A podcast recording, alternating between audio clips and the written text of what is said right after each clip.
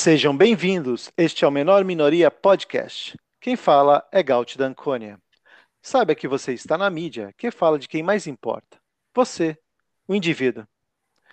E vamos para nosso 22 segundo episódio. Fala, Fraga. Animado? Animado, apesar que a gente está gravando esse episódio aqui em 7 de março de 2022.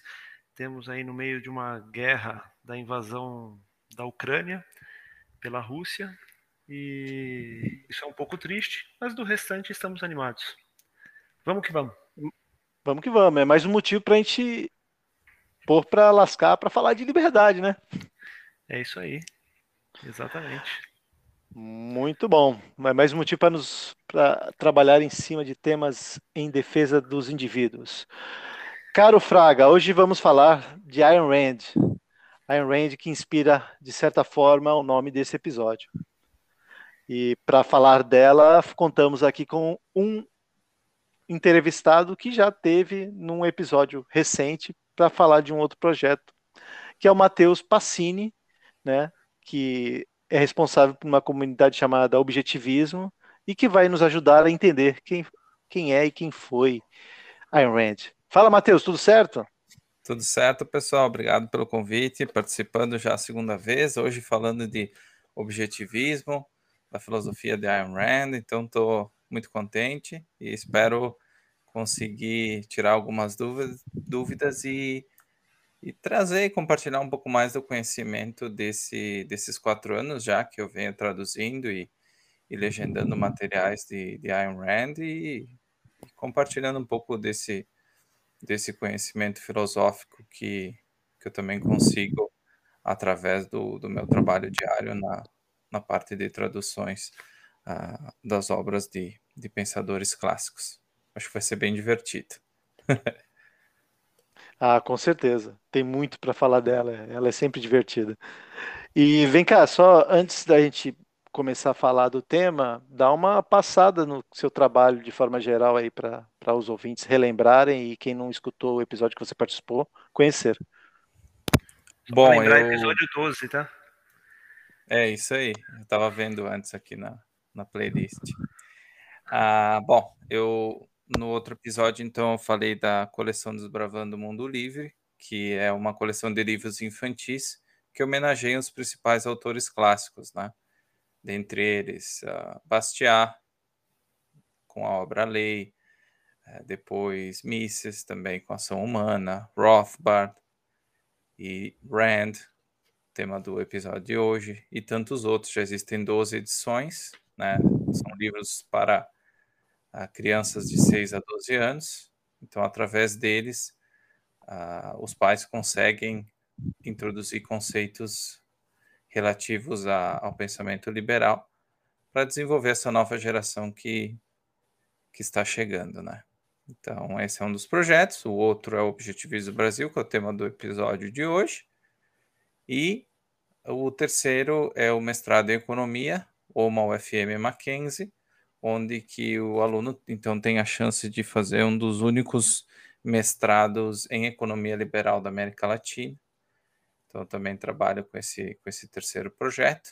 Então, minha vida é envolvida com, com essas ideias e também trabalhar com algumas outras instituições no, no, no desenvolvimento da escrita e de melhora da produção intelectual geral do, dos liberais brasileiros.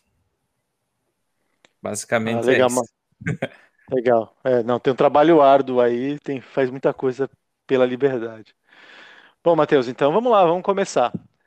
É, hoje a gente vai falar, de, de, certa forma, da biografia de Ayn Rand e todos os temas relacionados a ela. E vamos lá, quem foi Ayn Rand, Matheus? Ayn Rand foi uma. Ela nasceu na Rússia, né? ela é hoje ela é conhecida como uma filósofa russo-americana. Russo-americana, americana por quê? Porque ela nasceu na Rússia, estudou na Rússia até os seus 20 e poucos anos, e depois, ao final da década de 20, ela, ela viaja da Rússia para os Estados Unidos com, a, com o visto de turista, né, para visitar alguns parentes que tinham emigrado da Rússia um pouco antes, e ela nunca mais retorna à Rússia, né? Então, e o que motivou ela a fazer isso, justamente, uh, foi o fato de que ela viu que na Rússia, uh, da transição czarista para o que depois se tornaria a União Soviética, uh, ela não poderia, de fato, exercer a busca dos seus sonhos, né? Então, esse foi um dos principais motivadores que que levaram ela a ir para os Estados Unidos e ela se destaca, né, como profissional, como romancista e como filósofa nos Estados Unidos ali depois da, da década de 30. Uh, ah, ela vem a falecer então na década de, de 80. Que esse tema também tem o parte, ela fica doente, né, no final da vida dela, e esse fato do, da doença dela gera uma outra discussão bem interessante que a gente vai falar depois. então, a, até, comentando sobre, sobre a vida dela, até a gente revisando aqui algumas perguntas também que tinham sido enviadas anteriormente. A vida dela, então, como foi? Ela, ela chega nos Estados Unidos, né, com o objetivo de ser, uh, de ser uma romancista, uma roteirista famosa. Ela, quando chega, vai para a Califórnia, passa algum tempo com seus parentes, depois finalmente ela vai para Hollywood. Lá ela trabalha ah, como praticamente ser uma, uma diarista, né, uma faxineira, e enquanto isso ela já começa a escrever suas primeiras peças de teatro, pois em Hollywood também ela conhece um grande, ela participa ah, de um filme inicialmente, depois ela, ela passa a ser assistente de roteiros, e a partir da década de 30 ela começa a escrever os seus primeiros uh, filmes, né? No caso, filmes curtos, né? E, e, lança ao final da década de 30 o seu primeiro romance, que é Cântico, que a gente vai falar um pouco depois. A anedotas, eu estava pensando aqui alguma, alguma coisa mais engraçada da, da vida dela. Na verdade, não, não me vem muita coisa em mente, assim, porque tanto a maioria do material disponível, existem alguns documentários a respeito dela muito interessantes. Ali você consegue um pouco da, uh, da história, conhecer um pouco da história dela, assim, nesse período onde ela passa por pelas dificuldades e também depois com o primeiro best-seller que é Nascente e depois a consolidação dessa carreira de romancista que é a Revolta de Atlas. Então tem disponível no YouTube, alguns são pagos, dá para comprar pela Amazon também. Então lá você vai ter um pouco de detalhamento. Mas principalmente o, o que mais me chama a atenção da vida dela é justamente esse, esse foco, né? E a filosofia dela, o objetivismo é justamente uma filosofia para viver na Terra, que, que te permite alcançar os seus objetivos, né? Um método, é uma forma de encarar a realidade e a vida que te permite chegar aonde você quer chegar. Então, a, essa é uma pequena introdução sobre ela. Nós temos, uh, depois até comentando com, com o Fraga e com o Gaut aqui também, todo... Eu vou passar uma lista também de alguns links interessantes de traduções que eu fiz e de vídeos disponíveis para que vocês possam também complementar essa, essa parte mais introdutória e para a gente poder focar em uma, algumas outras perguntas que eu acho que vocês vão achar mais interessantes. Ô, ô Matheus, é, de fato, é, eu acho que o que mais me surpreendeu e até, de certa forma, me fez rir com a Ayn Rand é a reação dos outros às respostas que ela dava nas entrevistas, né? Porque é difícil no mundo atual e, e no mundo que ela viveu, mesmo no mundo que ela viveu, uma pessoa ser tão direta com a realidade, tão próxima da realidade. Isso surpreende e até aterroriza as pessoas. Não sei se você concorda com essa minha observação. Ah, com certeza. Ela não, ela não tinha muito rodeio, não. Até essa sobre as entrevistas, é, o site Objetivos do Brasil, nosso canal no YouTube, já conta com seis entrevistas. Nós estamos para publicar uma nova e aqui um spoiler para o podcast que a próxima vai ser uma entrevista de 30 minutos onde ela comenta sobre as diferenças do objetivismo e a filosofia de Nietzsche, né?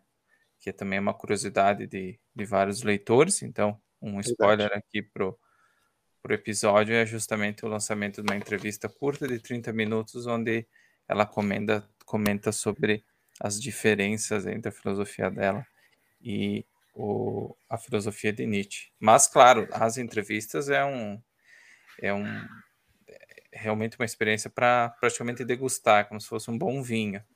Você se diverte, as respostas, muitas pessoas, na hora de fazer as perguntas, já demonstram um viés muito forte contrário a ela, né? Mesmo antes de, de ouvir a resposta.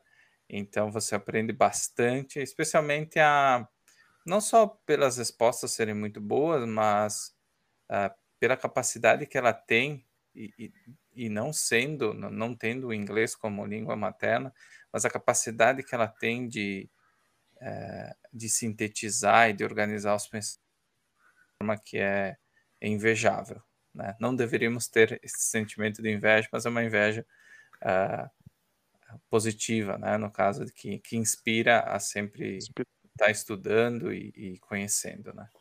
Cara, e essas entrevistas que vocês traduziram no canal do YouTube do Objetivos Brasil são fantásticas, cara. Eu recomendo a todo mundo que, que vá lá, assista. Primeiro que é, é, um, é uma coisa rara, né? Você ter um, um autor de um livro escrito há tanto tempo atrás, em que você tenha tanto material em vídeo é, que possa ser visto para você entender um pouquinho mais da ideia do autor, além daquelas páginas que já foram escritas. É, é uma experiência riquíssima assistir essas entrevistas e eu recomendo demais a todos que façam uma visita lá e, e assista pelo menos a playlist de entrevistas da Ayn Rand, é imperdível. E a ah, gente legal. tem mais quatro ou cinco já a caminho também. Outras entrevistas que. Tudo que está disponível no YouTube e que nós temos a liberação né, para fazer a, a, legendagem já está a caminho. Então, nossa ideia é acabar 2022 com sendo o, o canal em outro idioma, que não seja o inglês, obviamente, com maior conteúdo uh, sobre a Ayn Rand original, né, das entrevistas dela, em língua estrangeira. Então, vai ser, também vai ser uma grande conquista. Então, aproveitem e verifiquem lá a playlist também, que depois a gente vai dar o, vai disponibilizar o link. Ah, legal. E, assim, é, é, o vídeo ele auxilia muita gente que tem curiosidade e não tem o tempo às vezes de começar a ler, começa a despertar mais o interesse da pessoa ir lá e depois buscar a obra daquela pessoa, né? Então o trabalho de vocês é magnífico, é, é, é o, digamos assim, o pontapé inicial para quem não conhece e, come, e depois possa ir lá, ter a curiosidade de ler um livro, entender melhor o pensamento. Muito legal. Bom, vou, vou continuar aqui o nosso nossa dinâmica aqui, Matheus. Me diga, é, quais as influências que ela, ela, ela tem né, para ter essa forma de ver a vida, ver o mundo, e isso dizendo pessoas, fatos históricos, experiências de vida que construíram ela. Olha, quanto a pessoas, né, ela sempre diz que ela tem uma dívida de, vamos dizer assim, de conhecimento a Aristóteles, né? O objetivismo, em diversas das suas reflexões, ele, ele dialoga com, com o aristotelismo. Claro que, que Rand tem diferenças com Aristóteles, né? Por exemplo, na, uh, em alguns pontos da epistemologia, da ética, né? Não, não tem como, na verdade, comparar um autor de, de dois mil anos atrás, né, que foi um gênio, e, mas que não, não viveu o tempo atual e todas as e todos os inputs, né, todos a, a, tudo que houve de estudos e, e fatos históricos e, e, e, experiência, né, acumulação de conhecimento que permitiram a Ayn Rand refinar muitas coisas que tinham sido propostas lá atrás frente à frente à experiência da realidade, né? De tudo que a gente sabe hoje que, por exemplo, Aristóteles não sabia. Então, é, eu acredito que a principal influência dela realmente foi Aristóteles. Ela mesmo diz isso, né? Eu não vejo nenhum outro autor que que ela tenha, vamos dizer assim, uh, pego emprestado alguma coisa, né? Ela realmente sempre deixou claro que a principal influência foi foi Aristóteles. Fatos históricos, então. Bom, o principal fato histórico na vida dela, na, enquanto ela vivia na Rússia, e que impactou negativamente a, visão que ela tinha da União Soviética foi que por duas vezes a, a farmácia do pai dela foi expropriada, né? Então eles se mudaram duas vezes de cidade e das duas vezes os negócios da família foram expropriados em prol do, entre aspas, né, do bem comum. Então ela, ela tinha uma, um ressentimento muito grande quanto a isso, né? Porque ela não entendia que simplesmente era um ataque à família dela, mas era um ataque ao indivíduo, né? Ao indivíduo que produzia, ao indivíduo que, que buscava a, a realização dos seus projetos, né? Da, a maximização da sua vida, a promoção da sua vida, e isso com certeza foi, foi algo que uh, lá atrás já, já motivou a buscar uma alternativa a, a viver no a ter que viver né, na, nesse regime, especialmente depois da, da Revolução Bolchevique, né, ficou claro de que ela não, não ia ter como falar o que ela queria falar, né, uh, em meio a uma situação daquelas, né, uma situação política, em meio àquele regime. Então, isso foi o principal fato que, entendo eu, motivou ela também a ir embora assim que ela pôde. E, e quanto a experiências de vida nos Estados Unidos, é uma experiência riquíssima, né? Tanto no cinema em Hollywood, ah, o fato dela se tornar uma romancista best-seller, que é um fato incomum até hoje na, na história dos Estados Unidos, né?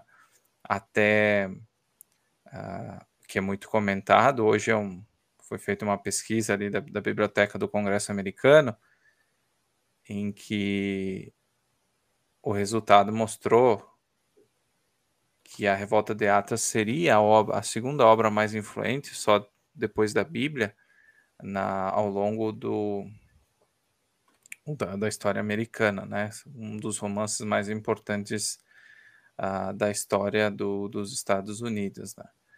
Então, até para puxar, agora que a gente falou um pouco sobre, sobre essa parte do romance, tinha uma pergunta aqui: qual a característica do modo de vida contemporâneo dos Estados Unidos que pode ter reforçado essa obra literária? E aqui eu puxo muito aquela experiência de vida. Ela sempre viu nos Estados Unidos, muito antes de chegar nos Estados Unidos, ela viu os Estados Unidos como um lugar que, que tinha sido fundado sobre os valores corretos, sobre os valores de liberdade, onde que de fato era uma terra uh, onde você poderia realizar os seus sonhos, né? Muitos, muitos falam, né, o termo sonho americano. Ela via, ela sentia que era possível ela conquistar o sonho americano dela, né? Ela conseguir de fato uh, fazer acontecer, se tornar uma, uma romancista e, e, e, se desenvolver como pessoa, né? Viver a melhor vida que ela poderia viver nos Estados Unidos. Então, eu acho que essa é a principal característica que automaticamente tornou a revolta de Atlas tão popular, porque o americano médio, talvez não hoje exatamente, mas o americano lá da década de 30 e 40, em meio à guerra, no, no período pós-guerra também de recuperação, ele, ele via na Revolta de Atas uma obra que recuperava muito daqueles valores originários né, da Constituição americana. Por isso que eu acho que a obra se tornou tão, uh, tão popular, fora todas as características literárias que ela tem, né? Uma história atraente, personagens que, que retratam, e é comum você, após a leitura do, do texto se identificar com algum dos personagens, né?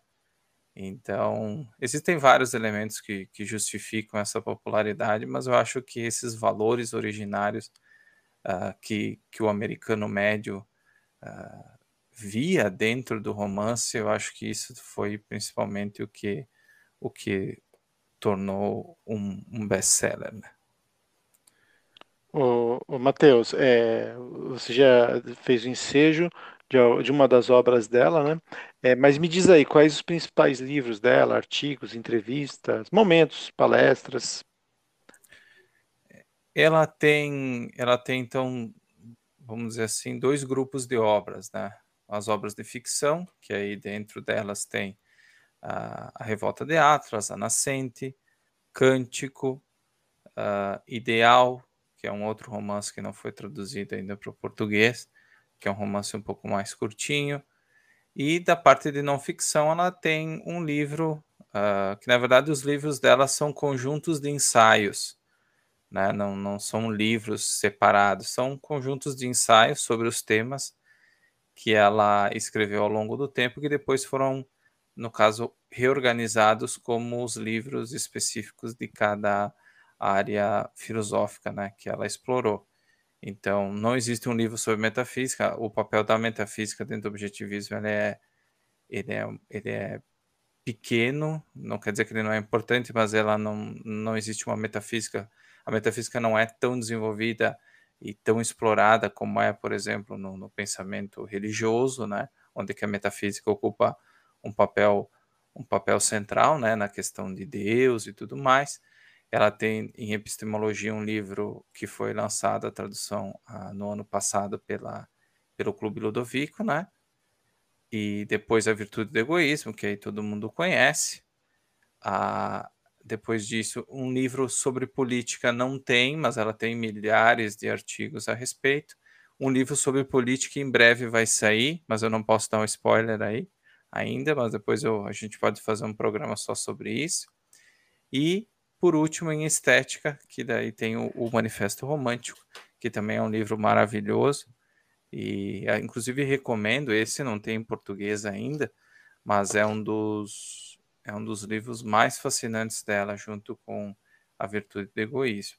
Mas não esqueçam de ler é, a Introdução à Epistemologia Objetivista, que foi lançado no ano passado, que é fundamental para entender os outros ramos da filosofia dela. Na verdade, toda a filosofia dela é interligada, não tem como tirar uma parte, né?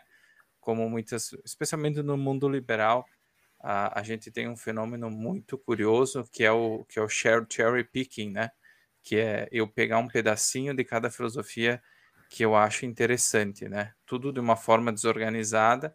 Então eu, eu pego um pouquinho da religião, eu pego um pouquinho da, do conservadorismo, eu pego um pouco do objetivismo, um pouco do epicurismo, um pouco do estoicismo, e aí eu formo uma, essa massa amorfa que, que no final das contas não consegue ser defendida de uma maneira racional, né? Então é, é um costume muito comum entre os amigos liberais, né?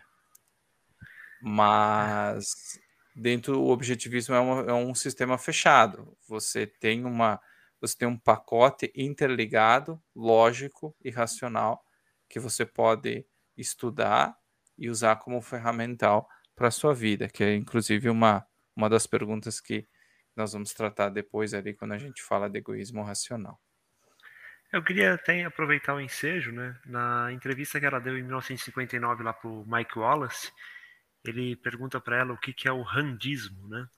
E aí ela, ela contrapõe dizendo que ela não gosta desse nome, e aí ela reclassifica como objetivismo.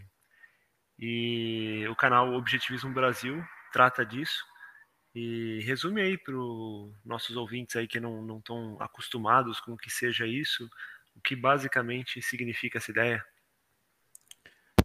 Olha, o objetivismo é, é a filosofia que ela propôs, né? Ele, ele contempla as os cinco ramos da filosofia, então a metafísica, a epistemologia, a ética, a política e a estética.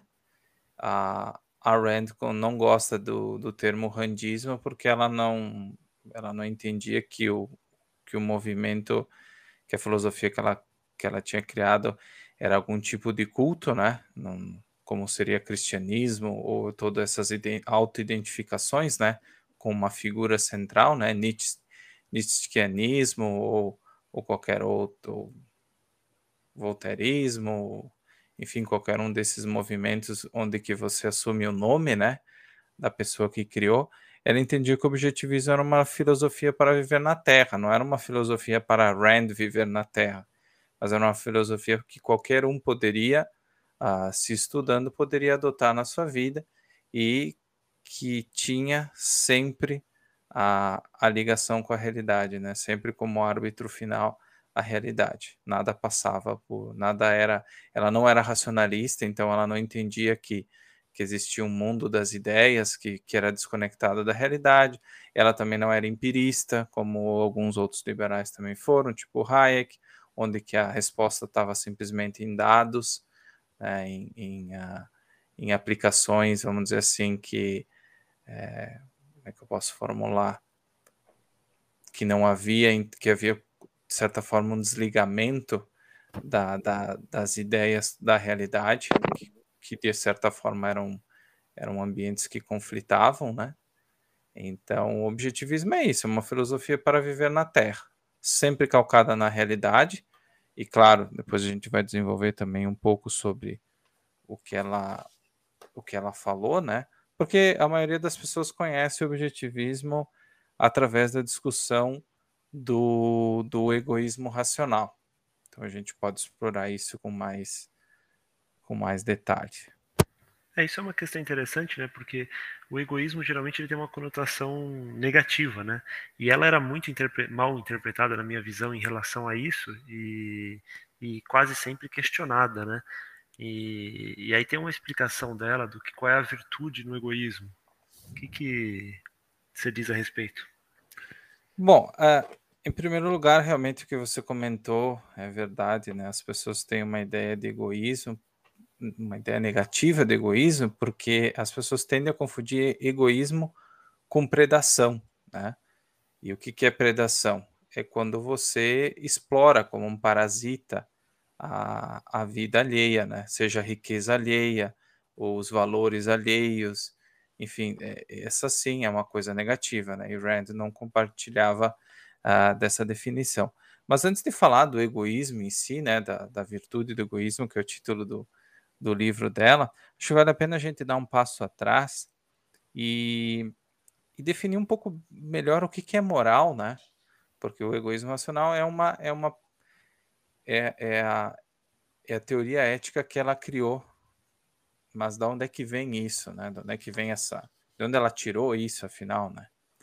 Então, o que é um código moral? na verdade. Diferentemente do que a gente vê hoje muito que que é aqueles dilema do trolley para ver se tu vai matar quatro ou cinco pessoas com o trenzinho, para ela não era, isso não se tratava de ética, né? Essas aplica esses exercícios práticos ali de ver quantas quantas pessoas tu ia assassinar com o, com o trenzinho.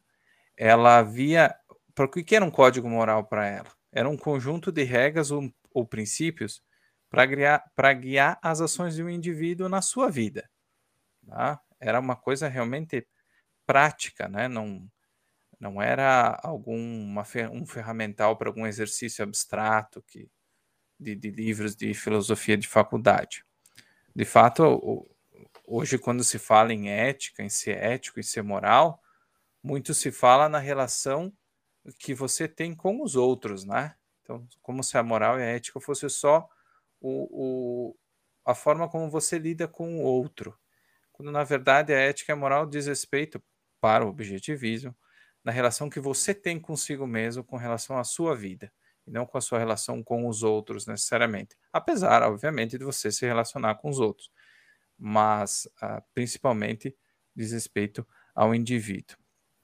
E como ela chega na, na moralidade dela, né? Uh, em primeiro lugar, então, antes de decidir, sejam qual for os princípios pelos quais você quer viver, eu quero viver a minha vida, a, qualquer teoria moral deve justificar a própria existência. Por que, que ela é necessária?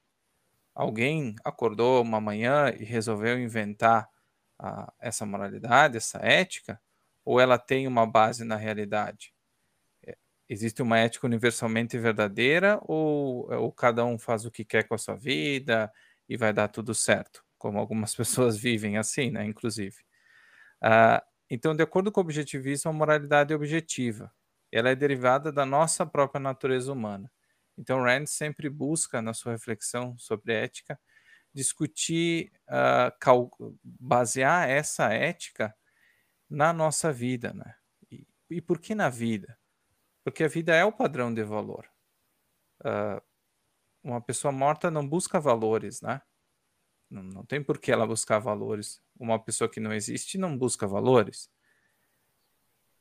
Então, voltando à questão da vida, a vida é um processo contínuo de ação focado em objetivos. Muitas pessoas acabam vivendo a sua vida como. Uh, isso gera muita frustração. Com certeza vocês conhecem alguém que faz isso. Que, que aquela pessoa, por exemplo, que coloca um objetivo aleatório para sua vida e chegando naquele objetivo ela se vê frustrada, porque aquele na verdade não era o objetivo verdadeiro dela. Então, o que, que o objetivismo busca? Que você, através da introspecção, através desse, do, do, da sua razão, do uso da sua razão, você de fato consiga entender que a busca de valores ela é um processo contínuo de ação, ela não tem um. Ela não é sequencial, mas ela é, como se pode chamar, helicoidal, é um processo de ida e volta. Então, daqui a pouco você está num objetivo à frente, você volta para um objetivo que daqui a pouco não era o principal naquele momento. Então é, é uma como se fosse uma um processo de retroalimentação, né? Então, algumas coisas. Então, a definição de código moral, de código moral, que é esse conjunto de regras. Para objetivismo, a vida é o padrão de valor, porque ah, um, um, um, objeto inanimado não busca valores, né? Ou quando alguém está morto, também não busca valores nenhum. Então, esse é, é importante notar que o objetivismo nacional, uh, racional, moral é ele busca justamente a, a busca de, de valores. Diferentemente dos animais, cujos valores são automáticos, né? Eles vivem, por exemplo, um gato.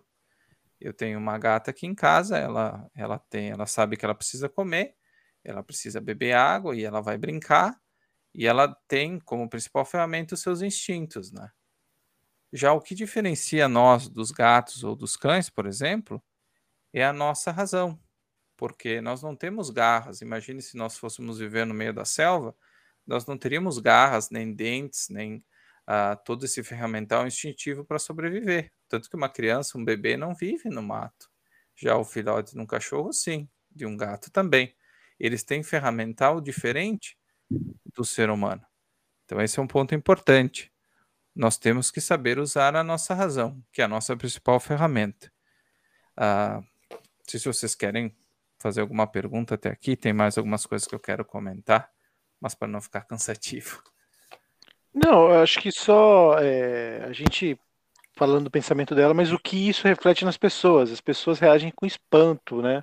E isso ainda é, é um tabu defender esse tipo de, de assunto ainda hoje, né? E o que, como você analisa esse comportamento humano, essa, essa, esse espanto? É que hoje, na verdade, a maioria das pessoas, ela. Rand sempre dizia que as pessoas, mesmo sem saber, elas adotam uma filosofia. Hoje, quando você fala de filosofia para o cidadão médio, ele tende a, a, responder com alguma ironia, né? Ah, sim, que bobagem que está falando, né? Isso aí é coisa para filósofo, não tem nada a ver com a minha vida. E, infelizmente, essa, essa postura é a porta de entrada para a irracionalidade, né? Porque daí você adota uma filosofia de uma outra pessoa sem saber e você vai seguindo a sua vida desse jeito atabalhoado, né? Tropicando, aceitando qualquer coisa que, que os outros que os outros te dizem, né? Aqui a sociedade brasileira é muito influenciada, por exemplo, pela religião, pelo altruísmo, que, que Rand critica muito. Então as pessoas, na verdade, entendem que, uh, por exemplo, se você, se você é cristão, há muito aquela, inclusive tem uma parábola na Bíblia que fala sobre os talentos, né? Que você tem que, uh, você tem que desenvolver seus talentos. Só que os talentos, para a visão de muitas pessoas, são dons, é como presentes que alguém te dá se você acredita, né? Como Deus te dá um, sei lá, o talento de ser um bom engenheiro e que ao longo da sua vida você até estuda e tal, mas aquela coisa não parece ser sua. Parece realmente um presente que tu ganhou, tu gostou, tu até viveu, trabalhou como engenheiro ali, morreu, mas aquela coisa não não fazia parte de ti, parece que não surgiu de ti aquilo, parece que foi algo que tu pegou emprestado. E Rand é totalmente contra isso, ninguém te dá, ninguém te dá dons ou talentos, né?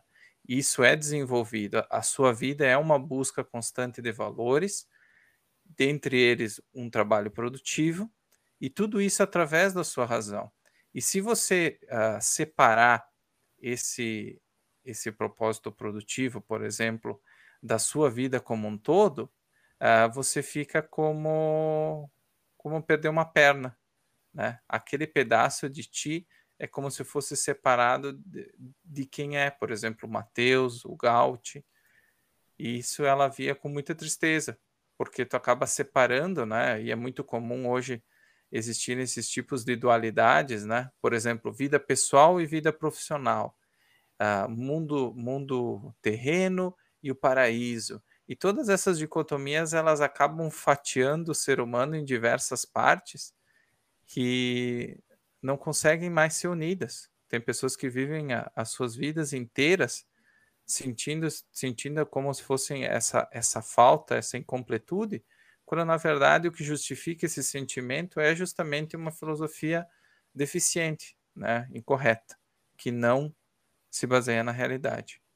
Não sei se, se vocês já passaram por isso ou nas conversas com as pessoas vocês já perceberam esse tipo de coisa.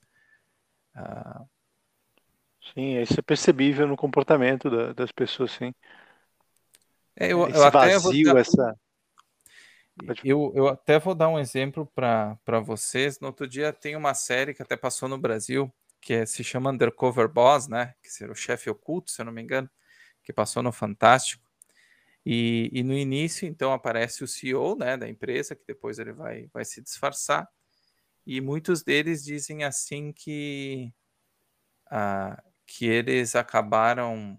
Ah, que eles tinham uma vida muito boa que, eh, no sentido, eles eram ótimos profissionais, que eles se dedicaram muito à empresa e que depois a, na, o casamento não deu certo, eles tiveram filhos, mas daqui a pouco não, não, não conseguiram aproveitar esse processo e tudo mais. E, e a questão não é. E aí muita gente vai olhar para aquilo e vai dizer assim: tu viu, né? Que é só ir atrás de dinheiro, que é só trabalhar, e daí tu deixa o, tu deixa a tua família de lado ou, ou, essa, ou tuas amizades de lado, né? E a avaliação correta é a seguinte, né? Por exemplo, avaliando uma pessoa. Você tem que ter claro quais são os seus objetivos, né? Uh, infelizmente, Rand é um exemplo disso. Ela não teve filhos, né?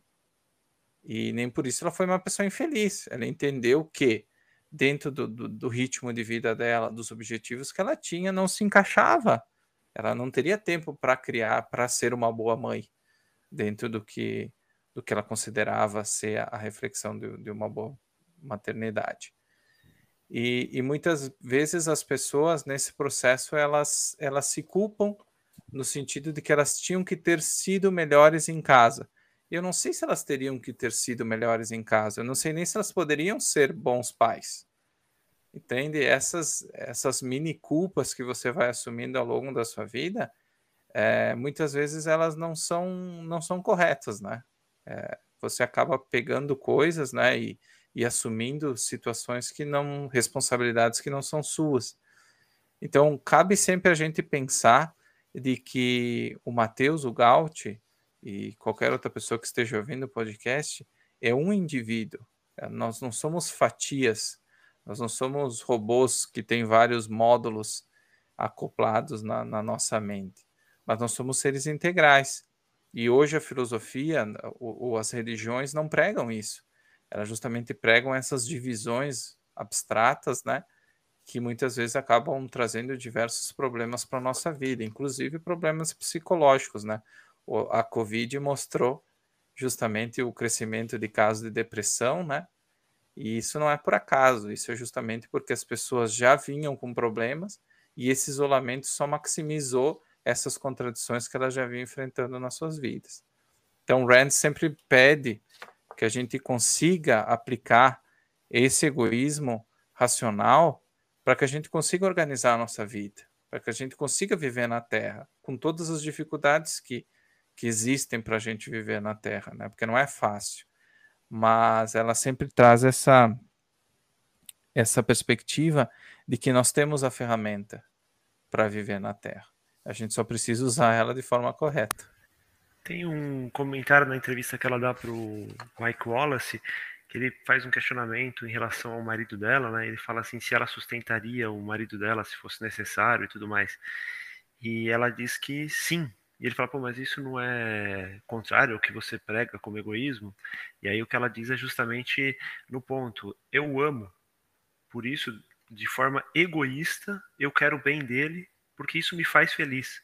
Eu acho que é, é um conceito bem interessante o jeito que ela coloca também. Às vezes você pode até fazer o bem para o outro, mas no caso dela, ela estava alegando que aquilo ali estava fazendo bem para ela mesma. Acho que é uma questão interessante do, do ponto que ela, da forma que ela coloca. Eu posso até complementar aqui, só aproveitando, que ela só relata a natureza humana, que no final das contas o que não é percebido é que tudo é decidido e a, e a ação de forma do individual. Por mais que a pessoa negue, sim, o aspecto é egoísta em qualquer decisão que ele toma. Não, com certeza. E, e isso se justifica por quê? Uh, porque o marido dela é um valor para ela. Né? Até teve um outro, tem um outro caso que até uh, gera alguma anedota, né? Que é a questão da caridade. E nos últimos tempos teve um, eu não me lembro quem foi. Tem até no, tem até no documentário no YouTube que eles fizeram um experimento, né? Com pessoas e, e davam 100 mil dólares para elas. Para uma pessoa aleatória ali na rua. E em, em um mês, isso se vê com muitos ganhadores da loteria, por exemplo, e essas pessoas em um mês elas perdiam tudo. Né? Fortunas e fortunas de, uh, uh, de dinheiro. E, e por que, que isso no mais, das, no, mais, no mais das vezes acontece? Porque aquele valor, aquele dinheiro, ele, ele não foi parte da tua construção de valor. Então, de verdade, ele não é teu. Por mais que ele esteja na tua mão, ele não é teu. Ele não é um valor que você construiu. Por isso que você perde. Porque você não consegue atrelar aquele valor às tuas próprias conquistas, aos teus próprios projetos de uma forma racional, construtiva, né?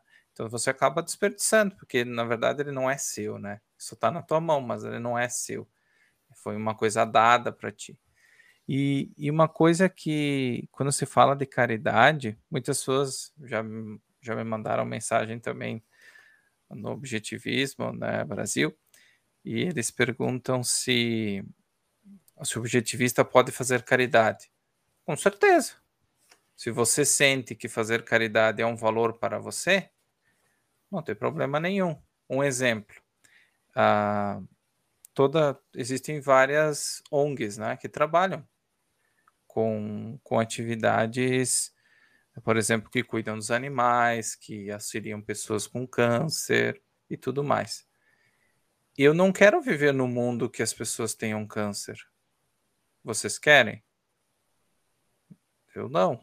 Eu não quero. Eu não quero ter que passar por isso. Pode ser que eu venha passar mas eu não quero isso. Se eu puder, se eu for uma pessoa que, que tem o capital, que tem o dinheiro, eu vou, eu vou investir provavelmente parte do meu dinheiro justamente para que, uh, vamos dizer que se, se, eu passei, ou se algum parente passou, se algum conhecido passou, que a, uma, a próxima pessoa não passe, porque eu não quero viver nesse mundo. Então, se eu posso fazer algum, se eu posso ter isso como um valor para minha vida, para tornar a vida melhor para mim e para os outros, não tem problema nenhum, vou fazer isso.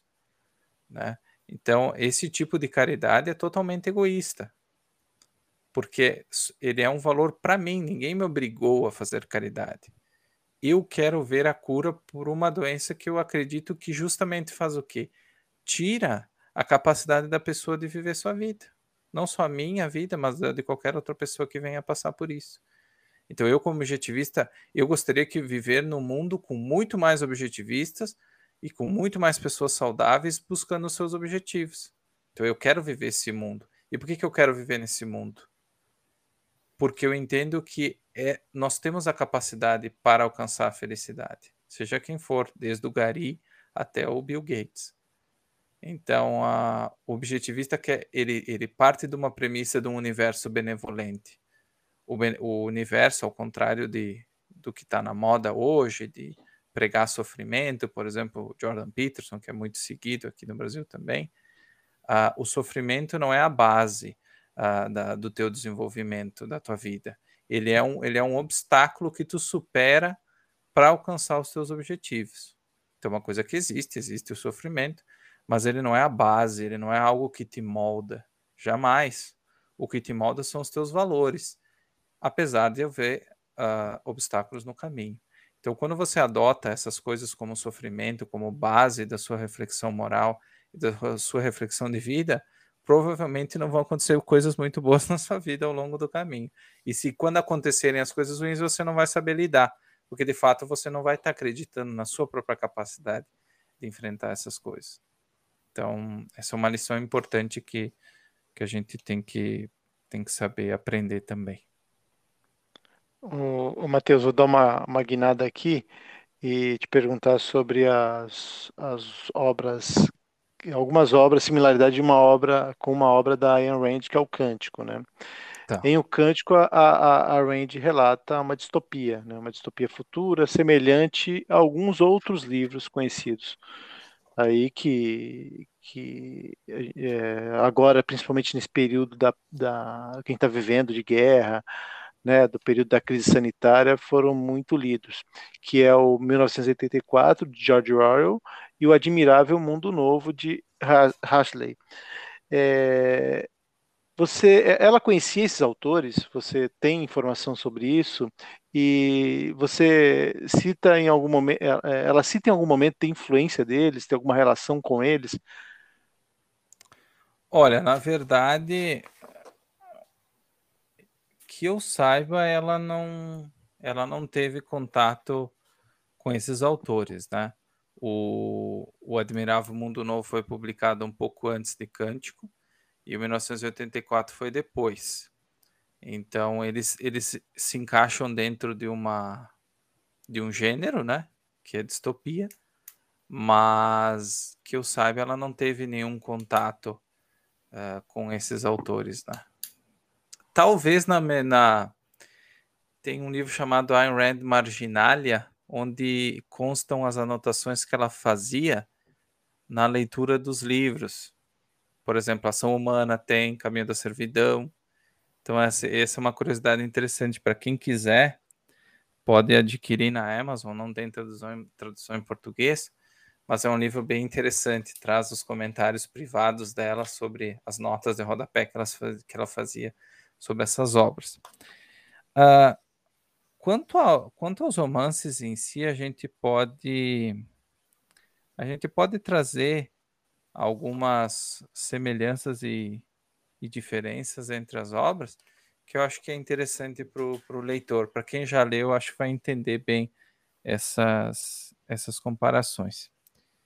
Então, quando se fala de admirável mundo novo, por exemplo, nós falamos de uma sociedade totalitária de alta tecnologia. Ela é, totalmente, é, uma, é uma sociedade totalmente centralizada. Os humanos são produtos de uma linha de produção. Essa, esse paralelo que, é, que Huxley faz remete muito à ideia da, da linha de produção capitalista, né? E, e no caso, o, o ser humano nessa, nessa obra ele é praticamente ele é geneticamente modificado para exercer uma determinada uma determinada tarefa. E, e, supostamente nessa sociedade você tem uma estabilidade, né? Não, não existem muitos uh, muitas pessoas que que se revoltam. De modo geral, é uma sociedade estável, né? Esse é um valor que, que depois, a, na comparação com o cântico, fica um pouco estranha. E, e aí, dentro dessa, dessa sociedade que todo mundo é geneticamente modificado está atribuído a uma, a uma tarefa especial, alguns indivíduos, por algum motivo, se rebelam. Mas ao longo da obra não dá para entender muito bem por que exatamente esses indivíduos se rebelaram. Para mim, pelo menos, não ficou muito claro uh, da onde é que veio esse motivo de, uh, de, de rebeldia, porque justamente ao ser geneticamente modificado, você esperaria que aquelas pessoas não tivessem acesso ao livre-arbítrio, né? Que elas já fossem de fato programadas como robôs, como é o que a obra a, busca tra traduzir. Mas enfim, existem essas pessoas que por algum acaso elas se rebelam. Ah, então, paralelos com, com cântico, né? que é a obra que é um dos, um dos menores romances de, de Ayn Rand. Então, as semelhanças. Todo mundo pertence a todos, então não, a ideia de individualismo ela é combatida, a, a ideia de preferência pessoal é combatida. Nenhum indivíduo em nenhuma das obras, ele, com exceção dos heróis, por exemplo, de Cântico, ele tem a noção de individualismo.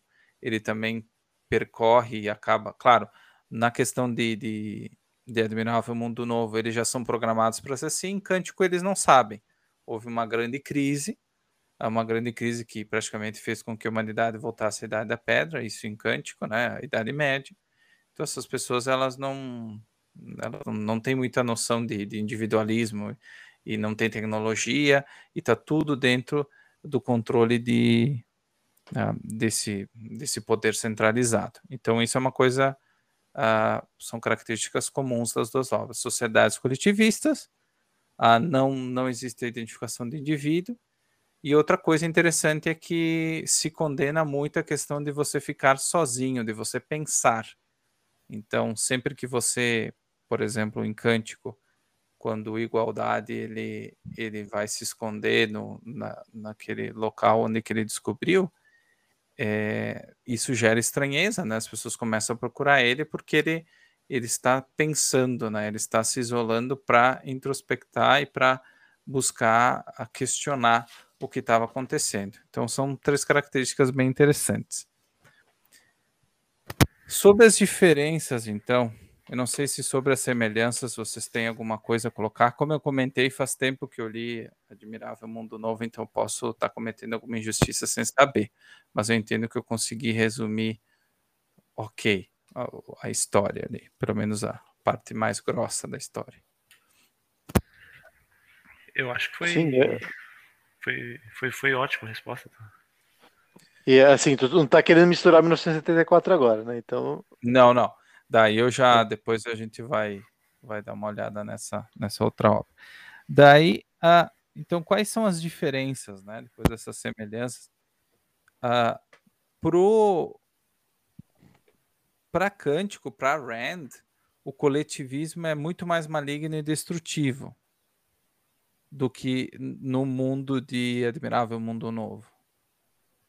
Se vocês perceberem, o que o Huxley diz que é que essa sociedade ela desumaniza as pessoas, o que é verdade. Rand também entende que, que essa sociedade coletivista, que é comum nas duas obras, uh, uh, desumaniza, as, desumaniza as pessoas, mas para Rand, de fato, destrói as pessoas, né? Porque o fato de você não ter livre-arbítrio, não usar a sua razão e não poder a descobrir o seu propósito, é como se você matasse o homem.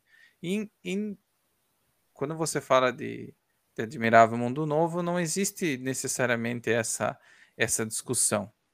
E, e outro ponto, a principal diferença é que se você for ver a questão da tecnologia, em Admirável Mundo Novo, a tecnologia e o coletivismo andam de mãos dadas.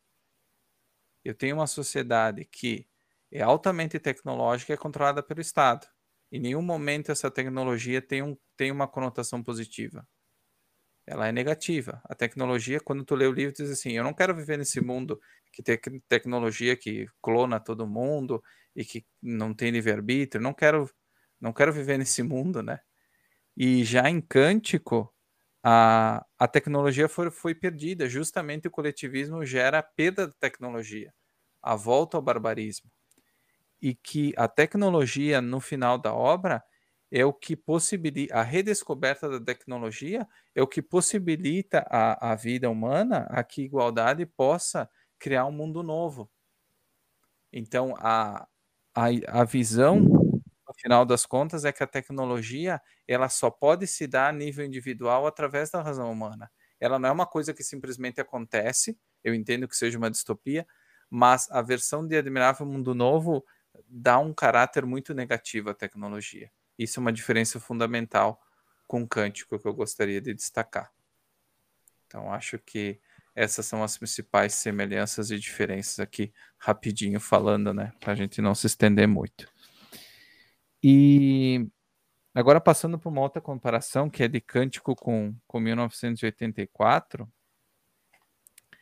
a semelhanças, então. Ambos tratam de um estado do estado totalitário. Claro que 1984 trata de um estado totalitário não num futuro distante, né? É, é, é alguns anos, como se fossem um, alguns anos à frente da, da época uh, do que o autor está escrevendo, de 1984. Então não, não tem esse caráter futurístico assim. Tem elementos futurísticos, né? Que inclusive deram origem a, a programas que muitas pessoas gostam de assistir hoje, mas, né, a referência ao Grande Irmão e tudo mais. Mas. BBB? É, exatamente. Então, ah, é, é, bem interessante isso, né? E essa visão que. E, e, de fato, a popularização de programas como esse justamente mostram que, que algumas pessoas gostam dessa, dessa ideia, né? De, dessa vigilância, dessa, de buscar a estar sendo que não se importam, né, com essa vigilância e, e não necessariamente com a sua liberdade de ação, com a sua privacidade, né, que Rand falava muito, né, que o que distinguia uma, uma sociedade avançada era justamente a, a sua preocupação com a, privacidade, com a privacidade. E no BBB não, não existe essa privacidade, né, não existe essa, essa preocupação. Ah, outra coisa que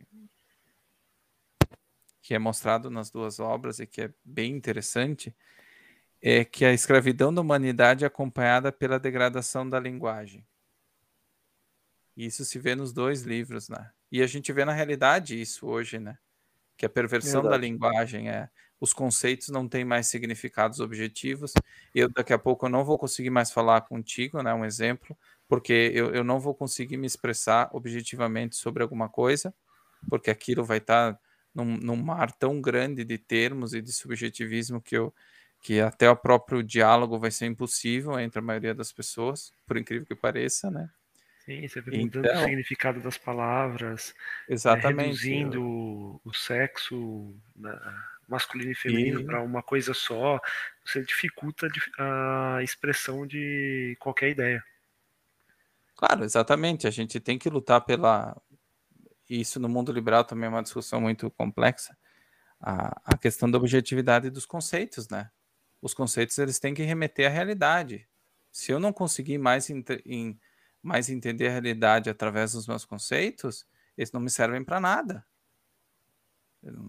Hoje a gente vê essa discussão, por exemplo, também saindo um pouco aqui do, do romance, mas quando se fala de política monetária, de, de uh, do que, é o, do que é a moeda, né? Qual é a função da moeda? Hoje está se perdendo muito isso, por exemplo, com a MMT e tantas outras teorias, onde que você simplesmente, uh, arbitrariamente, você desvincula a, a moeda da, do seu papel na realidade, das suas funções na realidade. E aí se perde a teoria monetária, não presta mais, mais para nada, né? Porque se eu não posso usar uma teoria monetária para entender o que está acontecendo na realidade, ela não serve para nada. Nem o dinheiro serve para nada, porque ele também com o tempo vai perder o seu papel. E aqui eu não falo só do papel moeda, né? Então é um exemplo bem interessante quanto que essa questão da, da, da, da degradação da linguagem, ela afeta todas as esferas da nossa vida, né? Não só a nossa conversa, mas a economia, a política, a ética. É bem interessante mesmo. Uh, e, e para fechar então esse tema, quanto às diferenças, e uma coisa que eu falei antes, em 1984, a, a visão do autor é uma visão pessimista do mundo, né? Já a visão de Cântico mostra que, que no final das contas o bem vai superar o mal, né?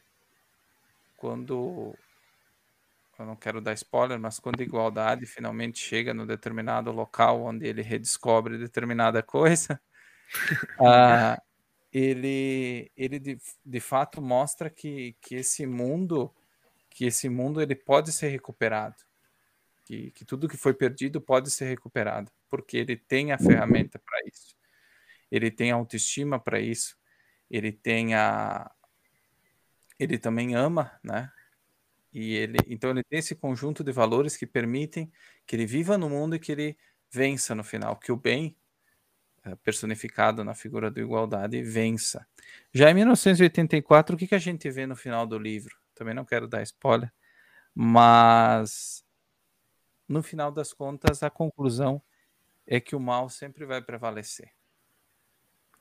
Não importa, uh, não importa o amor, não importa a, a, o conflito, né, a resistência que você, que no caso o Winston, né, o principal a personagem tenta, né, impor, né, tenta revelar a verdade dentro das suas atitudes, né, mas no final das contas o que, que a gente vê é que o próprio Winston ele ele não aguenta o tranco, vamos dizer assim, e ele no final das contas, né, acaba sendo acaba sendo a, a, exibição final de que, de que o mal vai, vai prevalecer, não importa o que, é, que é, Eu não digo faça. sempre, mas talvez ali ele mostra que deixou é, talvez o, os poderosos irem longe demais e que aí já não tinha mais jeito. Talvez é, eu, eu que, mas, que mas talvez exista que... um ponto sem volta, talvez ele quis mostrar isso, não sei.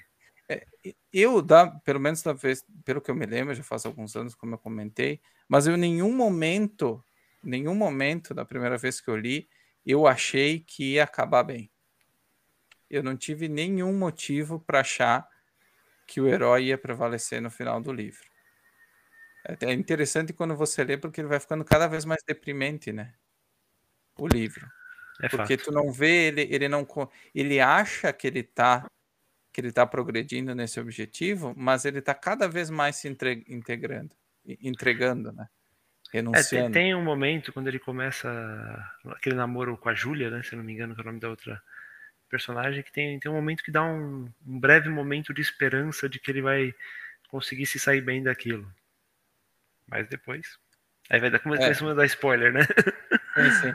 Mas eu realmente, mas eu digo assim, uma coisa que é importante a gente destacar das duas obras até é que uh, Rand não acredita que que igualdade vai prevalecer porque ela quer que ele prevaleça, porque ele é o herói, né?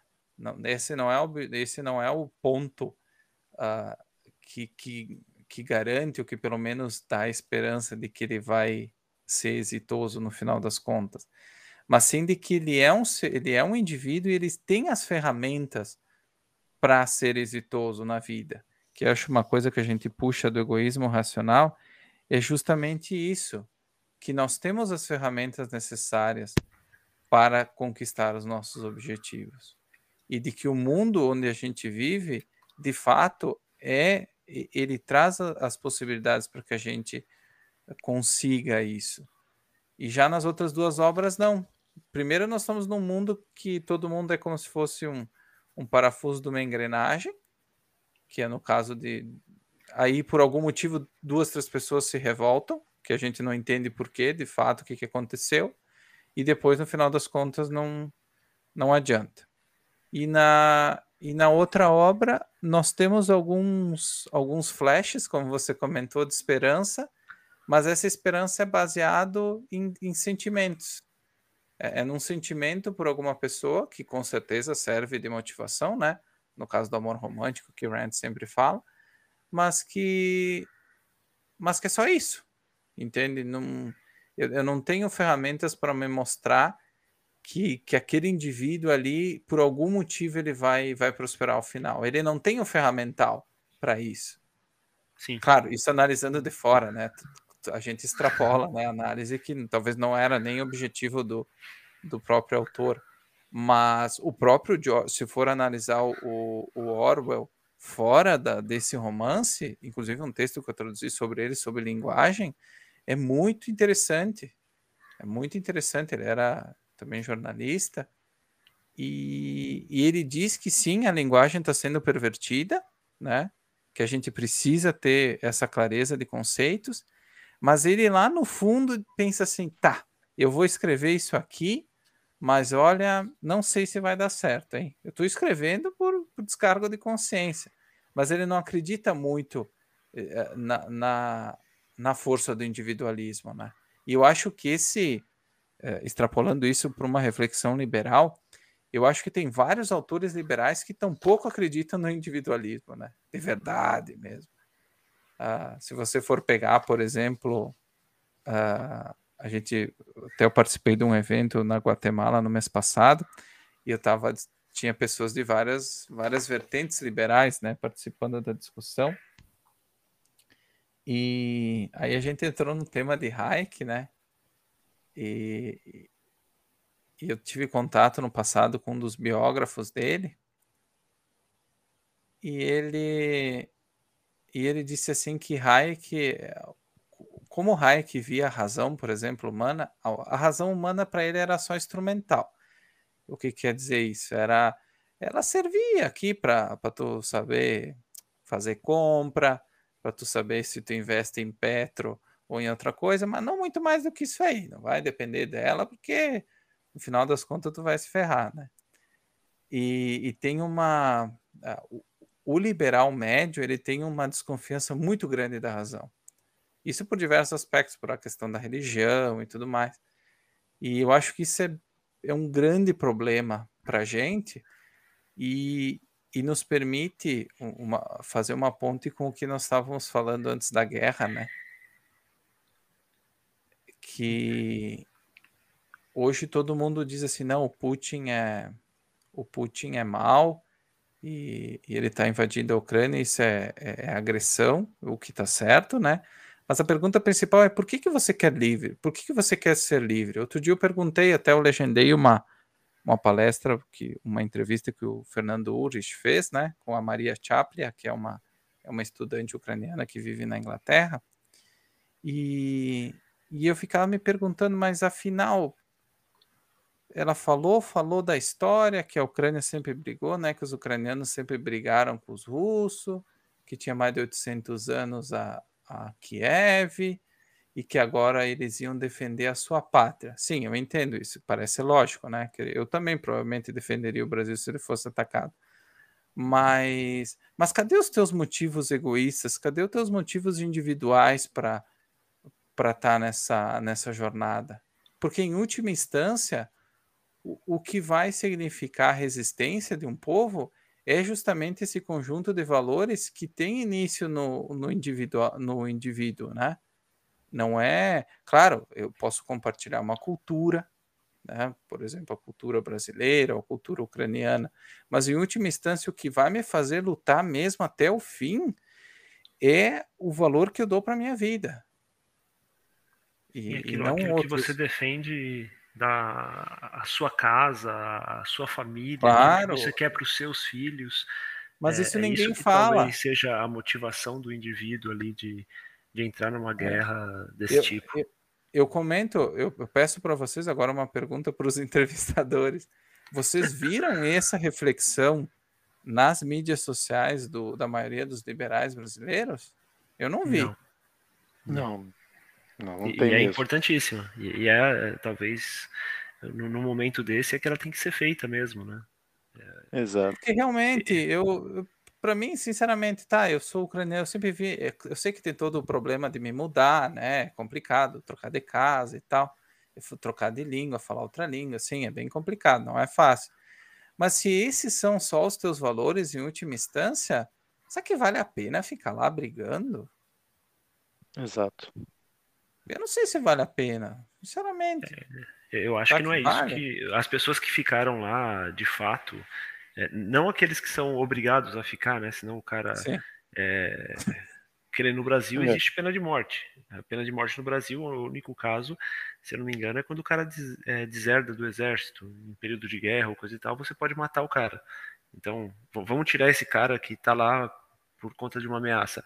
Aquele que realmente decide ficar lá para defender aquilo que ele, que ele acredita, que ele deseja, é, é, é uma reflexão bem profunda do, do que motiva aquela pessoa a fazer isso, né? É que uma coisa que até a gente não. Né, quando você fala de valores, a, a, grande dificuldade da gente às vezes é, é, é, pensar em termos abstratos, né? E, e Rand sempre defendia que você tem que saber pensar em termos abstratos, mas sempre remetendo à realidade, aos concretos, né? Então, por exemplo, eu vou pensar sobre guerra, sobre a minha vida, mas eu sei que eu vou ter que, se eu quiser proteger meus valores, eu, eu vou ter que daqui a pouco lutar na guerra, no concreto, né? No campo de batalha. E, e como as pessoas têm dificuldade em pensar em termos abstratos, né? Sim. É, é, é profundo. É, eu, não, eu por exemplo, o Putin. Né? Eu teve, eu teve ontem, sexta-feira, teve um amigo libertário, libertário, tá? Um amigo libertário, que ele me disse assim: Ah, esse negócio de libertarianismo também eu tava louco para ver alguém que fosse lá e, e matasse aquele Putin, né? Para terminar com essa guerra aí. Isso que ele me falou, um libertário, tá? Eu entendo, mas eu achei estranho, mas ele falou que, ah, esse negócio de libertarianismo também eu queria que fosse alguém lá da, da, da SWAT, lá, enfim, de, do exército americano, forçasse e matasse o Putin. Aí quando tu fala isso, tu pensa assim, não, o problema da Rússia é o Putin. Então, o que, que eu vou fazer? É matar o Putin. Eu vou resolver. Meu problema já está resolvido. Eu matei o, o, Putin. Só que o Putin, ele não. O Putin ele é só um produto de uma filosofia materialista que vem desde a da década de 20 na Rússia, da União Soviética. Então o Putin ele só é a concretização, é como se fosse um tentáculo, né, de um polvo. Ele é um tentáculo. Mas o, o, o cérebro desse monstro, tu, se tu matar o Putin, tu não vai resolver. Sim. Talvez é, você adie o, o, problema. Isso, tudo bem. É, Porque... uma, não é uma visão ética, obviamente, é uma visão utilitarista. É. Que você pode não, ser que você consiga interromper o conflito nesse momento. Sim, tu vai atrasar fato, é uma 15 solução. anos. É, tu vai atrasar em 15 anos uma outra guerra, provavelmente. Porque Isso, se tu for ver a se tu for ver a oposição do Putin, eles são é no, Novayal, se eu não me engano o nome do cara. Ele ele não é tão diferente do Putin. Ele, é, ele, está, é. ele está contra o Putin por causa da guerra, porque agora convém, né? Então, da mesma forma quero... que alguns criticam o Zelensky do lado da Ucrânia, mas se você vê o que a Ucrânia passou em 2014, é, a, a, o que o povo lutou lá, no, acho que 92 dias de resistência na rua, 25 mortos na época, com espancamento da polícia e tal, para fazer o cara lá da Ucrânia renunciar. E aí depois o que aparece para os caras como opções era um outro cara que, que basicamente era aliado de Putin e, e um outro. É, basicamente assim, você, você troca tudo isso, faz toda aquela bagunça e o que aparece é mais do mesmo. E aí agora o cara fica, o cara quando ah, mas o povo votou e escolheu o cara. Cara, as opções, a gente vê aqui no Brasil também, as opções de voto não são lá essas coisas. Você tem que escolher o menos pior. Não, não dá para se criticar o povo por isso e tudo mais. Então, é, é, é difícil são, essa, são duras. essa questão daí de volta, né? Eu sei que a gente acabou saindo um pouco, daqui a pouco até já terminou o podcast. Mas eu digo. Mas a gente entra nesses temas que, que de fato acabam. Depois vocês cortam aí, vamos voltar para as perguntas. Nada, rapaz. Não, deixa aí, deixa Daí... aí. Não, esses dilemas nos, fa nos, fazem refletir sobre o que de fato é ser livre. E é isso que você quis. Exato, e né, o objetivismo comentar. É, é, como a gente falou, é uma filosofia para viver na Terra, é justamente ferramental para você julgar essas situações de uma forma racional e, e conseguir tirar a, as, as lições pertinentes para que você possa reagir, né? Por exemplo, se você for um empresário ou se você for um cidadão comum, para você a partir do momento que a realidade te expõe um conflito como uma guerra, de tu conseguir abstrair e ver que lições tu pode tirar para tua vida. E também para as tuas análises. Então, acho que nesse sentido fecha perfeitamente bem. Mas não era o tema das perguntas. Não, vamos voltar. Você, na, na, na, na última que a gente estava comentando, você comentou sobre o Hayek, né? É, eu tenho uma última curiosidade aqui. Não é a última, mas vamos ficar última para esse episódio. É, eu é... até dou um spoiler aqui. Eu acho que o objetivismo merece um tema, um episódio só falado de objetivismo. É verdade, né? é verdade.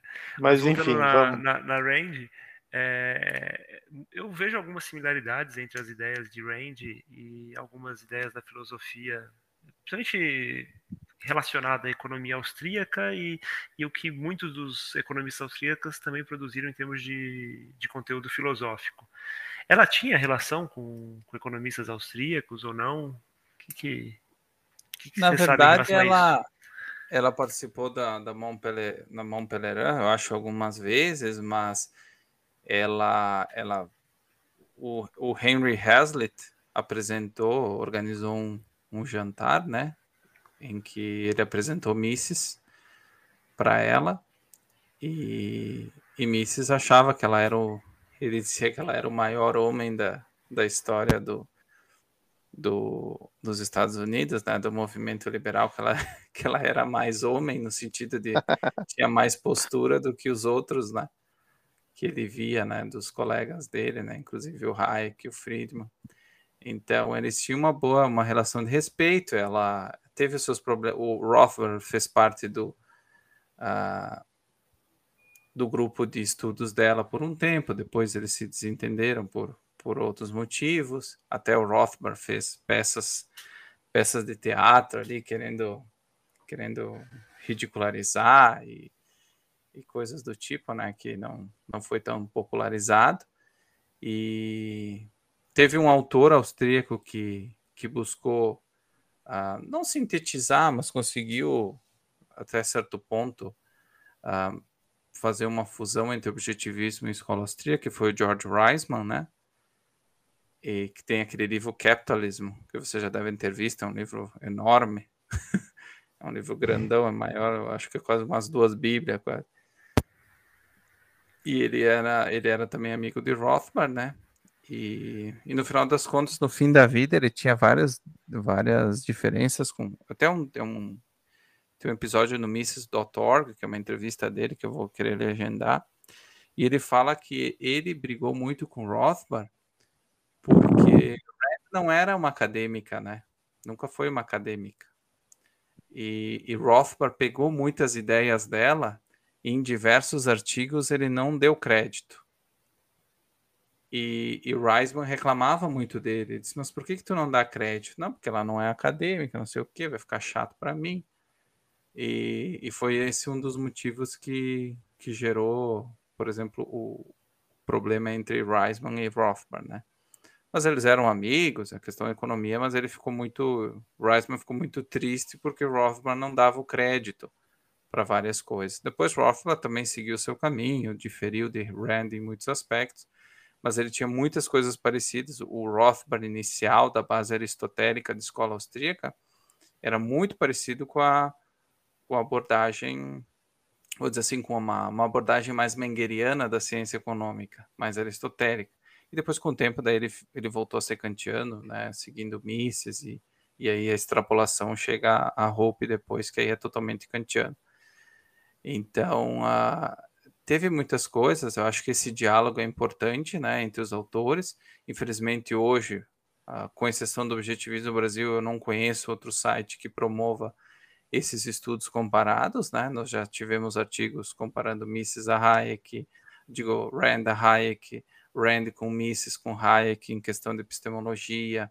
Nós vamos trazer agora, é para começar na metade desse mês, uh, diversas entrevistas internacionais com tradução simultânea, uh, com pessoas de fora, né, com intelectuais do, do Rand Institute e outros estudiosos de objetivismo. Então, acho que hoje uh, a gente deixa muito a desejar, e eu falei um pouco disso também no outro podcast, que as coisas precisam ser colocadas em, em uh, em pratos limpos, né? A gente tem que conseguir entender e dialogar de uma forma racional sobre o que cada autor pensava. Infelizmente, hoje a gente não tem isso, né? Não, não tem muito material à disposição, porque não convém para algumas pessoas.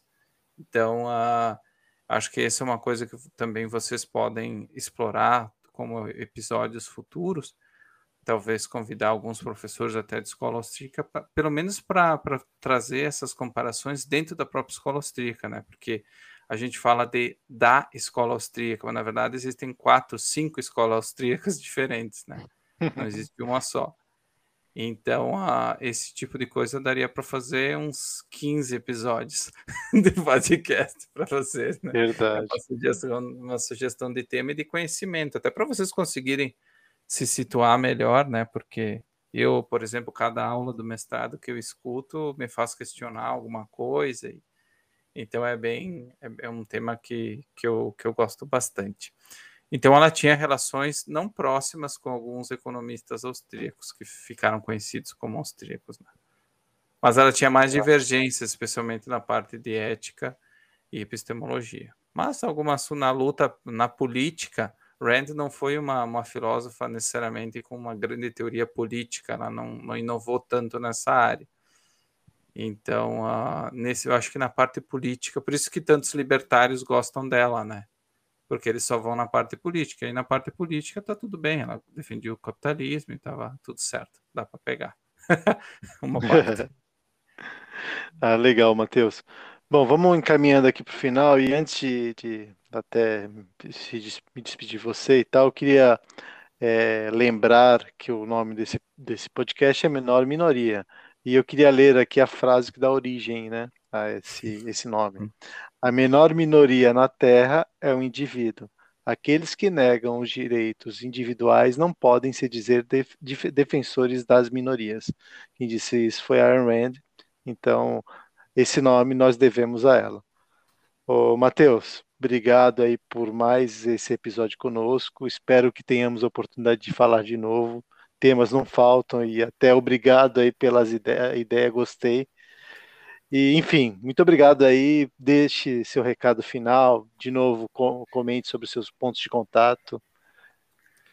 Ah, em primeiro lugar, eu gostaria de agradecer o convite. Eu peço desculpa se em algum momento eu não, não fui claro o suficiente ali na, na exposição das ideias, mas não se preocupem que tem material disponível ali para para tirar dúvidas e qualquer coisa, eu também estendo o convite para quem quiser participar com artigos, com traduções, ah, são sempre bem recebidos. Eu tô, tenho até muita felicidade de dizer que teve, teve dois voluntários de traduções do ano passado, que com o processo de revisão e melhoria, hoje eles até estão estão trabalhando como freelancers, traduzindo coisas nas suas determinadas áreas, nada a ver com o objetivismo.